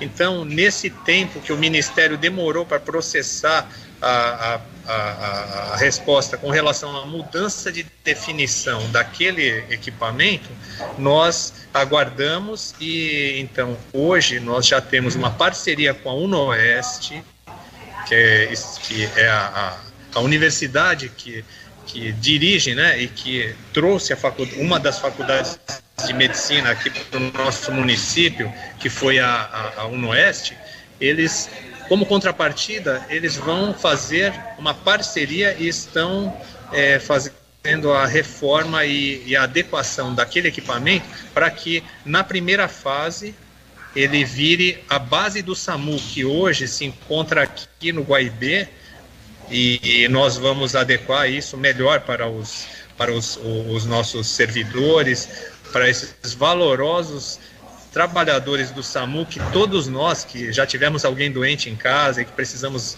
é, em algum momento desse trabalho deles, eles pre prestam isso com muita galardia e, e, eu tenho que enaltecer o trabalho desses bravos servidores que sem hora é, e sem nenhum tipo de restrição eles atendem a todos os nossos munícipes aqui com a maior é, é, o maior comando técnico e com conhecimento de tudo o que fazem. Então, é, deixo aqui registrado também um abraço a todos os, os servidores, especialmente os do SAMU. Secretário, é interessante o que o secretário acabou de revelar, porque essa área onde estava a antiga UPA do Jardim Boa Esperança é uma área que muitos estavam contestando, né? é, um possível abandono da área, né? E, e agora a prefeitura dando uma destinação, que é esse centro integrado de vigilância em saúde que será construído, tem esse, essa parceria com a UNOeste e também é, resolvendo um outro problema em conjunto, né? Que é a questão de um local para abrigar o SAMU, os profissionais do SAMU que estavam precisando disso, não, secretário? Sim, essa, essa unidade, na ocasião em que ela foi desativada, já se começou a tratativa aqui na nossa gestão, em, a partir de 2018, né, já se começou a tratativa para que se formalizasse a mudança de definição daquele equipamento. Porém, tudo é muito processual e esses processos via ofício, o Ministério da Saúde passa por várias instâncias, passa pelo Fundo Nacional de, de Saúde e inclusive por todas as diretorias, a diretoria que, que realmente finaliza isso e que já está é, cuidando dos detalhes finais, né, é que permitiu então que nós tomássemos essa, essa decisão né, e pudéssemos startar esse processo que, juntamente com a UNOeste também, há mais de um ano, quase um ano e meio, nós já estamos em tratativas para que ocorra essa parceria e que a base do SAMU, na primeira fase, venha para cá, venha para o Jardim Boa Esperança, porque ali a área ela, ela para a base do SAMU, que precisa recurso rápido de acesso para ter um fluxo rápido para qualquer lugar, fica bem é, fácil e fica adequado. Porém, para que as pessoas utilizassem aquela região e, e, que não tinha adequação de rede de transportes e acesso e o entorno todo precisava ser repaginado para que houvesse uma adequação urbanística, infelizmente na ocasião não houve essa oportunidade e tudo isso demanda tempo para adequação, para readequação. Por isso mesmo é que agora a gente vê com satisfação e pode é, dizer, né, aqui publicamente, que a, a, o SAMU agora vai contar com uma unidade adequada para os trabalhadores e também o fluxo para que na hora das chamadas de emergência, para cumprir aquela exigência de que em menos de 15 minutos eles estejam é, ali na, no local da emergência, na cena da emergência, é, nós vamos conseguir atender a essa, a essa prerrogativa do sistema de atendimento médico de urgência, viu? Secretário, é, a, a área do antigo, da antiga UPA, do Jardim Boa Esperança, é, vai haver é, reaproveitamento de parte daquela área ou vai ser uma reconstrução total nova dessa parceria? Então, Castilho, é, aquela unidade, ela foi uma unidade, é, vamos dizer assim, concedida pelo, pelo Ministério da Saúde na época, em que se usava aquele tipo de material, que era o, o material com um, um, tipo de compensado, né? E a estrutura metálica. Algumas, algumas partes da, da estrutura metálica elas vão ser reaproveitadas, mas ali foi feito um aterro, está sendo feito um baldrame de concreto para que isso seja adequado ao, ao, nosso tipo de solo, ao nosso tipo de clima, ao nosso tipo de, de necessidade, porque é, eu acho que é, é, é intuitivo para todos nós aqui né? Que como é que nós vamos fazer uma estrutura é, metálica numa região de, de, de, úmida, próxima do mar, com toda a possibilidade de influência da intempérie é, é da, climática, né? E com uma base de, de madeira, as paredes de, de, de madeira, digo, um compensado, é, por mais que ele seja bem preparado, sempre oferece uma necessidade de adequação. Talvez para outras regiões com menos umidade, elas tenham uma longevidade maior. Mas para nós outros aqui não foi o que aconteceu. Nós estamos fazendo vários reparos nas é, remanescentes também, mas essa unidade, como ela foi desativada e agora há a possibilidade de que nós possamos fazer a, a, a construção né, da base, do baldrame ali, para que elas tenham uma, uma duração é, compatível com a necessidade, então agora está sendo feito dessa maneira, viu, Castilho? Aqui na Rádio Guarujá estamos conversando com Vitor Hugo Canaciro, secretário de Saúde de Guarujá, conosco aqui na programação dos 1550.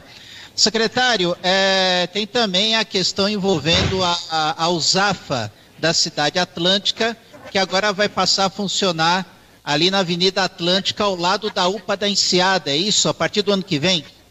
Sim, já começou a, a construção, né? Esse também era um, um sonho que nós tínhamos de poder, é, vamos dizer assim, é, oferecer para a população uma, um, uma estrutura que fosse um equipamento próprio, né? Ali nós estávamos na antiga cidade atlântica que abrigou há tanto tempo e ainda continua lá bravamente é, sendo utilizada para atender nossos nossos munícipes da região lá, né?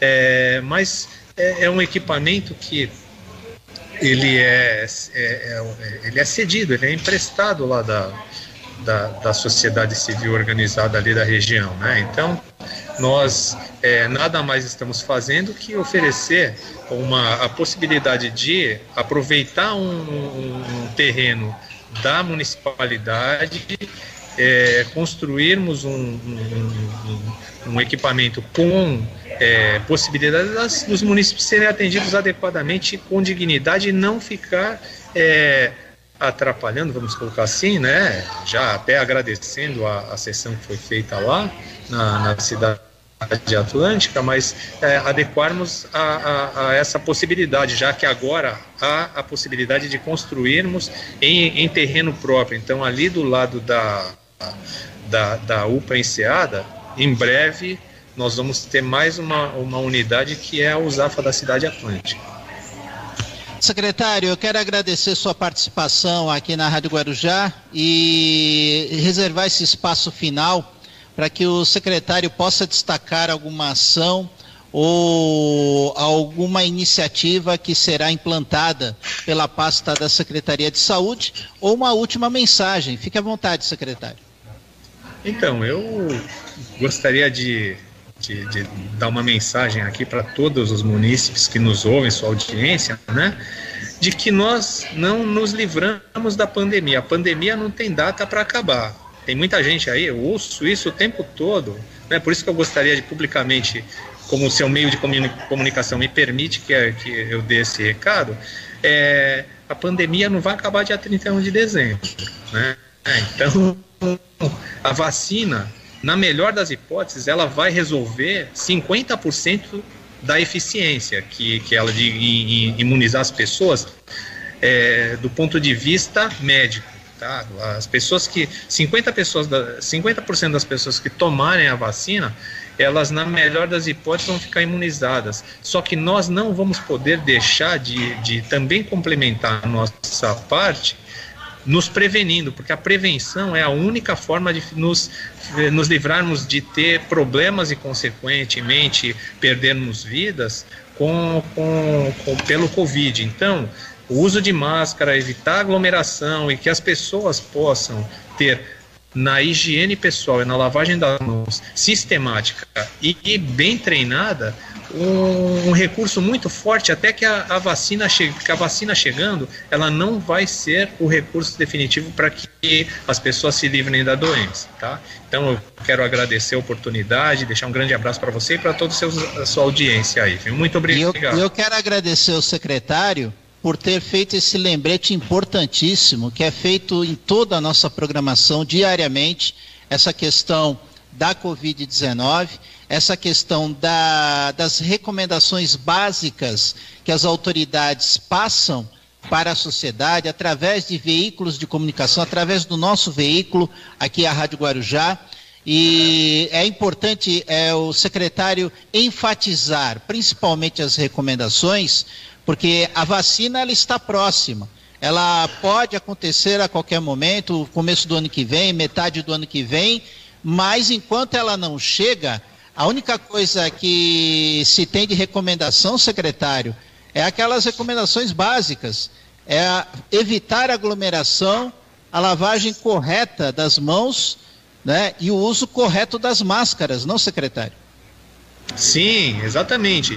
E com relação a toda essa, essa política que a gente observa, né, da, da, da polarização ali entre é, o, a fala do, do, dos órgãos federais, dos órgãos estaduais, dizendo que uma vacina é melhor que a outra, que isso, que aquilo, mas as vacinas, a Anvisa, que é a Agência Nacional de Vigilância Sanitária, né, é, ela, ela é muito clara.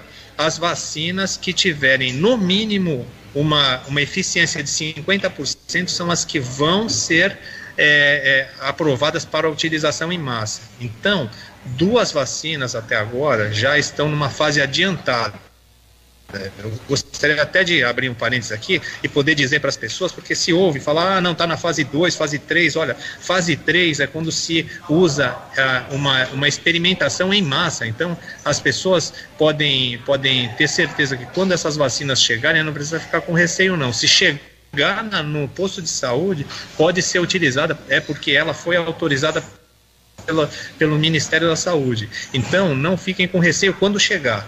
A, só que quando chegar, não pense que a vacina sozinha ela vai resolver o problema do Covid. As pessoas que tomarem a vacina, ela, é, é, elas vão ter uma proteção de 50% no máximo, né? Até agora o que se observam nos estudos. Então, é, é que nós daqui para frente tenhamos um hábito cultural, como nós utilizamos o cinto de segurança no carro, nós temos que utilizar a máscara, lavar as mãos e não depender só do álcool gel. Tem, acha que, tem gente que acha que se não tem álcool gel não, não higienizou a mão. Muito pelo contrário. Água e sabão é, tem a eficiência tão comprovada quanto do álcool é gel. É simples, né, secretário?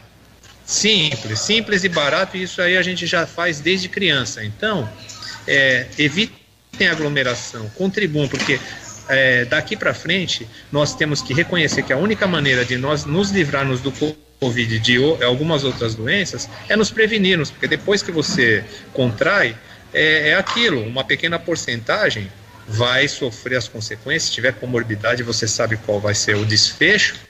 Então nós temos que ter muita atenção, viu, Marcelo? Porque isso realmente é um problema de saúde pública, não vai, não tem data para acabar, mas nós temos como nos prevenir, prevenir nas pessoas que nós gostamos, nossos idosos, nossos familiares e nossos amigos. Então, tá na consciência de cada um exercer o papel cidadão de ter essa postura responsável. Secretário Vitor Hugo Canaciro, muito obrigado por atender a reportagem da Rádio Guarujá e principalmente reforçar essas dicas, essas recomendações no combate ao coronavírus. Muito obrigado, muito secretário. Muito bem, tá, tá, aí muito esclarecedor o Vitor Hugo participando aqui com a gente do Bom Dia Cidade, né, reprisando essa entrevista, uma entrevista muito esclarecedora, né? Uma entrevista muito esclarecedora então a gente está aí. Daqui a pouquinho eu vou passar essa matéria para vocês.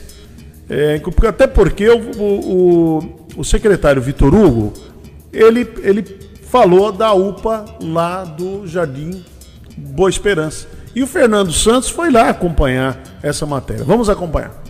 Você lembra da UPA do Boa Esperança, que foi entregue pela antiga administração em 2012 e fechada no final de 2016? Pois é, hoje nós estamos aqui para poder mostrar para você um novo projeto, o Centro Integrado em Saúde e também SAMU, aqui no Boa Esperança. A princípio, essa obra ela foi dividida em três etapas, né? Sendo que essa primeira agora seria a limpeza de, de toda a área e a verificação de toda a estrutura é, e, e a, começando já a execução da base do, do SAMU. E a partir da, da primeira etapa concluída, a gente vai, vamos agora é, indo para os próximos passos, que é a parte da, da vigilância sanitária e as zoonoses também, né, na sequência. A gente está fazendo essa parte de verificação da estrutura, de, de, da integridade da estrutura e com isso a gente vamos, de, vamos determinar o que, que vai ser feito para as próximas etapas. A gente foi a faculdade escolhida pelo programa Mais Médicos para ser a universidade com o curso de medicina. E com isso nós temos o plano de contrapartida de melhorar todos os equipamentos que foram então escolhidos pela prefeitura como uma necessidade de melhoria. Aqui nesta unidade será um centro integrado de vigilância em saúde e SAMU, Isso quer dizer, num espaço, nós teremos toda a necessidade né, resolvida do ponto de vista de vigilância, tanto epidemiológica como de saúde, vacinação e os programas relacionados com o que a vigilância toma conta, que é dengue, raiva e todos os outros relacionados com algum tipo de vigilância, inclusive a epidemiológica, né? E a sanitária também. E o SAMU, que precisa de um, uma área, um local em que possa ter várias opções de tráfego, que é justamente essa região aqui. Muito bem, então só completando essa matéria que a, a gente apresentou aqui com o Vitor Hugo Canastiro, o secretário de saúde aqui de Guarujá, ele falou, de, entre tantas coisas que ele, que ele esclareceu, falou da reforma aí da UPA Jardim Boa Esperança. Bom, é, faltando seis minutos para as 10 horas da manhã, a Beatriz Damasceno conversou com o vereador José Newton de Oliveira, o doidão, que foi reeleito para mais um mandato aqui na Câmara de Guarujá. Doidão, então, quinto mandato, dando continuidade ao trabalho, o que você acredita que leva a população a elegê-lo aí mais uma vez? Sempre a população acreditou no vereador Zenildo, porque ele já demonstrou ser o verdadeiro defensor da população mais pobre, mais humilde, né? E pelos trabalhos, né? Pela dedicação, pelo empenho, pela luta constante, pela, pela, pela família dos caminhoneiros, que é justamente uma classe que eu tenho uma grande gratidão, são a minha família dos caminhoneiros, aos moradores dos bairros, que eu sempre defendi por questão de moradia, foram no total já de 7 mil moradias que eu defendi, e a grande parte dela já está com escritura definitivamente já consolidada. Então, não tem trabalho melhor que você tirar uma pessoa do aluguel e dar a ele a oportunidade de uma moradia, como eu fiz. Poucos fizeram isso. E que eu venho trabalhando, lutando, defendendo, né? Ah, com muita dignidade, com muito esforço, fazendo as obras necessárias, minimizando o sofrimento dessa população aos meus eleitores da Ilha de Santa Amaro, aos meus eleitores, em especial de Vicente Carvalho, querido, que sempre teve a compreensão né, de votar no Genilton todas as vezes. As minhas lideranças, meus assessores, né, aqueles que sempre tiveram comigo trabalhando com bastante afinco, a todas as lideranças da Ilha de Santa Amaro, em especial Vicente Carvalho. A vocês, primeiro a Deus, né? Em segundo, a você devo esse mandato, porque vocês foram fortes, vocês foram justos, vocês trabalharam, vocês guerrearam, vocês combateram todos aqueles que queriam realmente me atingir. E vocês chamaram a responsabilidade, chegando em cada um dos moradores, pedindo nas casas, nas reuniões, né? que entenderam qual foi a minha mensagem, que eu irei continuar trabalhando pela população, lutando muito mais por moradia, saúde e educação. Eu quero agradecer a Deus, em primeiro lugar, por me dar saúde, a minha família, meus filhos, o Anjo Mota, a minha esposa Emília, e a todos os meus amigos, a todos os meus eleitores, a todos os meus colaboradores que tiveram muitos pedindo voto em cada uma nas reuniões. Eu quero agradecer a você morador, moradora, a cada uma de vocês, munícipes, me receberam com carinho, com amor em cada casa. A vocês eu agradeço de coração. Meu compromisso, meu mandato hoje é exclusivamente para atender justamente os anseios da população do Guarajá e especialmente do nosso público de Vicente Gavalho. Muito obrigado a todos vocês pelo voto de confiança mais uma vez. Obrigado a todos. Muito bem, está o vereador Zé Newton e também a Beatriz conversou com o presidente da Câmara de Guarujá, o vereador também foi reeleito e é atual presidente da Câmara, o Edilson Dias. Presidente, esse foi mais um mandato com um número expressivo de votos. Como foi essa corrida eleitoral? Olha, a corrida foi desgastante, né? Um processo difícil, um processo onde se estabeleceu novas regras, né? financiamento eleitoral público, é, o fim das coligações é, na chapa de vereadores, então tivemos que montar uma chapa pura, somente com candidatos do partido. Então foi bastante difícil, mas ao final foi glorioso, né, a gente ter recebido aí mais votos do que na campanha passada, 3.241 votos. Né? O PT foi o partido, foi o quarto partido mais votado na chapa de vereadores aqui na cidade. Tivemos, a nossa chapa teve mais votos, inclusive, que outras chapas que tiveram candidatos a prefeito. Então, isso é importante para a gente, mostra que estamos no caminho certo. Foi uma crescente, inclusive deixando, no caso, duas suplentes, duas mulheres que foram bem votadas. Exatamente. A nossa expectativa era ter conquistado mais uma cadeira, né, que seria ocupada pela Ariane Paz, uma mulher, que é a primeira suplente. A segunda suplente, Andréa Feijó, que teve um desempenho também importante, satisfatório na eleição. Mas, enfim, estamos satisfeitos com o desempenho da nossa chapa e também felizes né, com a reeleição do prefeito Walter Sumão, uma reeleição histórica, né, mais de 100 mil votos é, dados a ele, com a vitória no primeiro turno. Isto mostra o reconhecimento da sociedade ao bom trabalho que ele vem fazendo na frente do executivo. Então, importante, eu saí dessa eleição bastante satisfeito. E o que esperar desses próximos quatro anos da, na sua atuação? Olha, eu espero que os novos vereadores, né, nós temos aí oito novos vereadores que virão para a Câmara Municipal. Infelizmente, oito vereadores atuais não conseguiram a sua reeleição. Então, eu espero que esses oito que chegarão, que tomarão posse no dia primeiro, tenham o mesmo espírito público que essa Câmara vem tendo, né? pensando sempre em primeiro lugar na nossa cidade, deixando as disputas políticas de lado, eh, os conflitos, as guerras políticas, né? Eu acho que essa Câmara foi fundamental para esse bom desempenho que Walter manteve é, nas urnas no último domingo. Uma Câmara que aprovou 95% de todos os projetos do Executivo, uma Câmara que ajudou o prefeito a resolver a questão da iluminação pública, a nova empresa de transporte público, diversas obras que aconteceram na cidade. Muitos projetos tiveram que passar pela Câmara. Então, eu acho que a Câmara está de parabéns e volto a repetir, espero que os novos vereadores que tomarão posse no dia primeiro mantenham a mesma linha, a mesma conduta para a gente resgatar a cidade de Guarujá. Aliás, continuar resgatando a autoestima da nossa população e continuar fazendo com que Guarujá avance a cada processo eleitoral. É, presidente, eu gostaria que então agradecesse aí seus eleitores nessa crescente de votos e mais um mandato, né? Sim, eu quero agradecer a minha família em primeiro lugar, aliás, em primeiro lugar, Deus, é, depois a minha família, que foi importante nesse processo, agradecer ao meu grupo político, às nossas lideranças, aos nossos apoiadores e principalmente a todos aqueles que nos deram né, esses 3.241 votos. Muito bem, está aí o vereador Edilson Dias, presidente da Câmara, foi reeleito. Está muito contente, muito feliz. Gente, estamos encerrando a edição do Bom Dia Cidade hoje dessa sexta-feira. A todos vocês um excelente final de semana, uma excelente manhã de sexta-feira a todos vocês. Continuem com a programação da Guaru TV, a programação da TV Guarujá, NET Canal 11, a programação aqui da Rádio Guarujá, chegando Renato Costa com o show da manhã.